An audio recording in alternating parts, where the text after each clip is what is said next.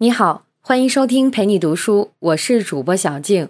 今天要为你解读的书是《学校如何运转》。下面我们会用大概十五分钟的时间，简单的介绍一下这本书。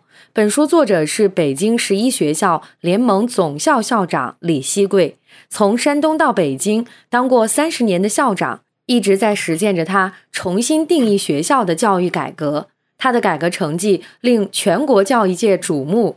但他的目标从来不是创办名校或者教育集团，而是把普通的学校办成令人尊敬的学校，让每一位学生走在可以伟大的路上。本期音频，我将通过两个部分为你讲解本书的重点。我们先来讲讲一所好学校是什么样的。一所好学校有一个基本表现，就是师生关系是良好融洽的。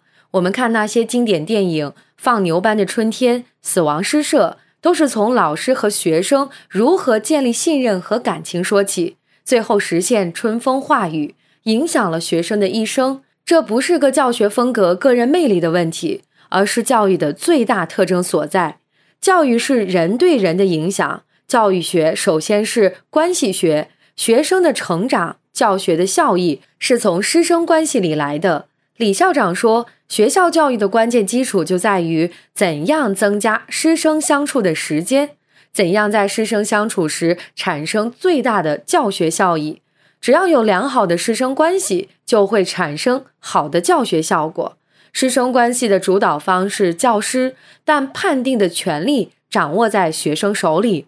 我们别低估中学生的思考能力，他们判断师生关系的标准，真不只是老师多和蔼。多宽松，讲课多幽默，他们会真切地体验到老师在教我做人做事，老师在鼓励我保持独立思考，在对成长的感受中建立对老师的信任。十一学校有一套以学生成长为中心的育人体系，含义是每个学生都是一个独立的教育成长中心，这也是全体教职员工的责任中心。过去都是学科老师只负责上课，只有班主任监管育人。所以，我们有个说法：孩子的心理健康全看摊上个什么样的班主任。而十一学校赋予了所有教职员工服务学生成长的育人职责，无论是任课老师还是后勤人员，都要以自己的方式教育学生。十一学校是没有班主任的。目的之一就是防止班主任在学生的成长中产生的个人化影响太大，而且这对班主任的压力也太大。他既要抓教学，又要维持纪律，还要处理和家长们的关系，同时负担几种互相矛盾的责任。好学校的第二个表现是为学生提供多元化的、更自由的成长空间。我们对空间的理解往往是那些大楼、基础设施。觉得这是经费和土地决定，花钱容易啊，资金充裕的话那就盖呗。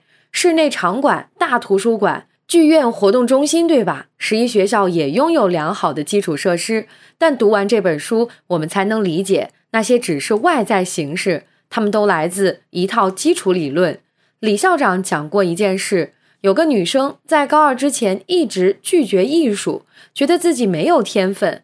但学校规定每个学生都要修戏剧课，因为戏剧的作用不只在审美，而且能塑造完整的人格。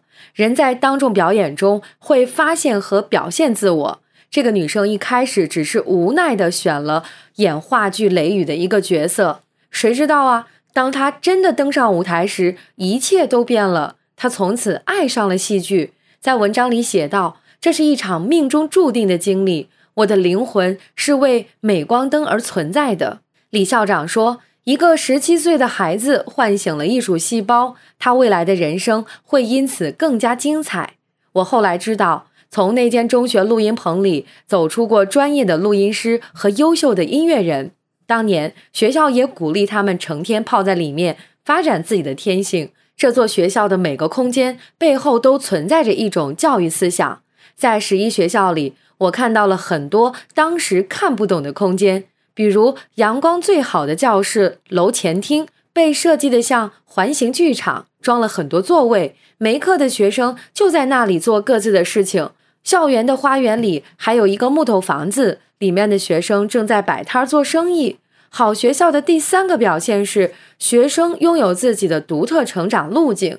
前面我们说到的选课制、自由发展空间，都来自一个宗旨：对不同年龄、不同特点的学生进行问题梳理和汇总，理清每个学生的成长路径。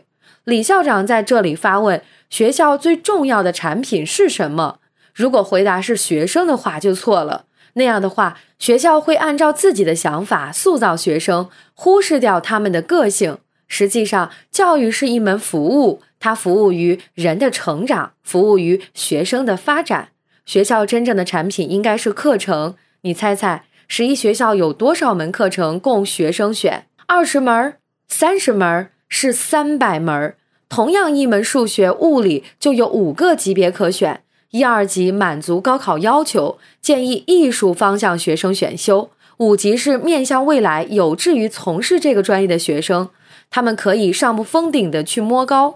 有个学生在班上一大半的同学数学都考满分时，他只考九十分，所以觉得自己数学不好。当他进入十一学校高中部以后，参加了选课前的测试，结果水平处于全年级前百分之十。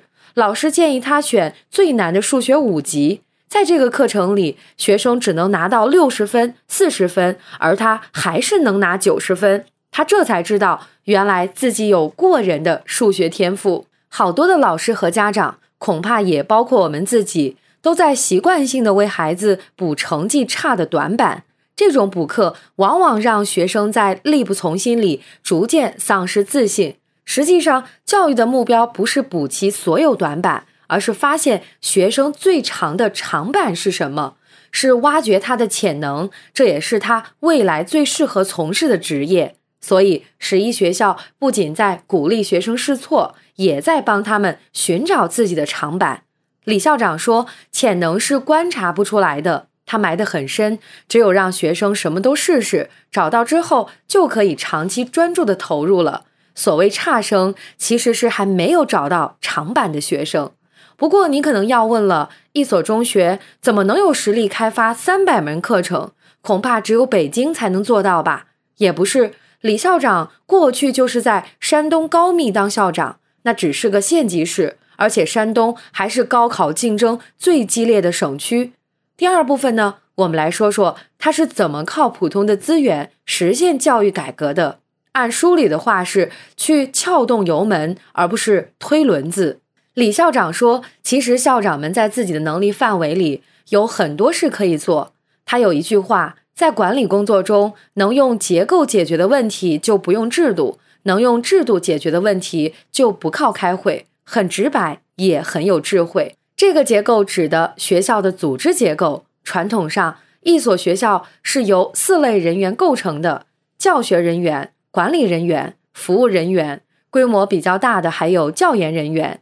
校长首先该做的是按照战略目标理清组织结构，把这几类人员重新摆放到合适的位置上。这是任何校长都有的职权。本书提到的改革措施都在国家政策允许范围内。李校长按世界管理角色学派的创始人明兹伯格的理论，从功能角度出发。把学校的结构重新划分成五个部分：战略高层、教育教学一线、中层管理者、支持人员和研发平台。我们下面来给你介绍这个结构。它的模式不再是一级管一级的金字塔，而是一个矩阵，这超出了传统认知。战略高层是决策层，由校党组织、教职工代表大会、家长委员会等六个治理主体组成。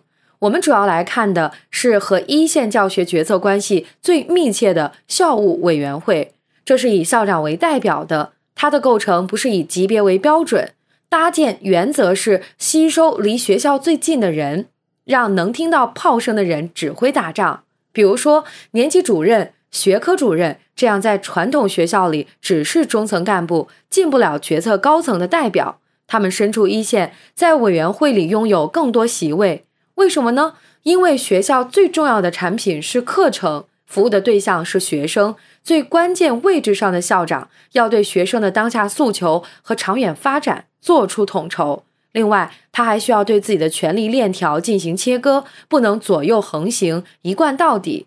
比如，在财权上，校长负责批准年度预算，但具体的报销只有财务总监签字才有效。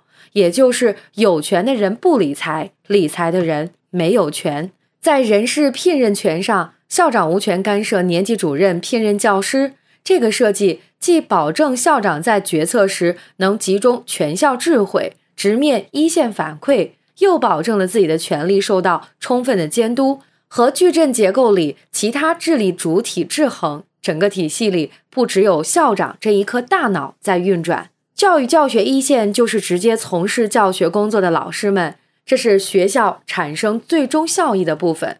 而中层管理者不是我们习惯的中层干部。在这个新结构里，只是真正处于战略高层和教学一线之间的少数中层才是中层管理者，其他中层干部都属于服务支持人员。那么，作为一线老师的体验是，不再有一堆婆婆来瞎指挥了，只有对教学最内行的管理者在给老师提供专业的指导。比如，这里有一条工作规则。可以越级检查，不可以越级指挥；可以越级汇报，不可以越级请示。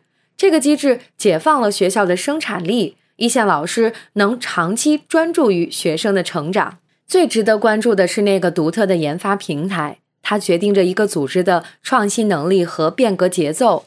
一所中学能生产三百门课程，就在于拥有这样的平台。举个最简单的例子，学校组织郊游远足，老师肯定都会强调注意安全，心细的反复叮嘱，心大的一带而过，是吧？但这项工作经过了研发平台之后，就形成了分发到每个班级的操作标准，包括事先取得家长书面同意，给学生和家长的一份详细远足书面计划，出行期间的具体时间安排，老师的行为准则、标准紧急工具箱等等。十一学校的研发产品包括这样的校园工作规范、管理考核办法，更重要的是课程。在每门选修课背后，还有课程手册、学习资源、教学工具等等。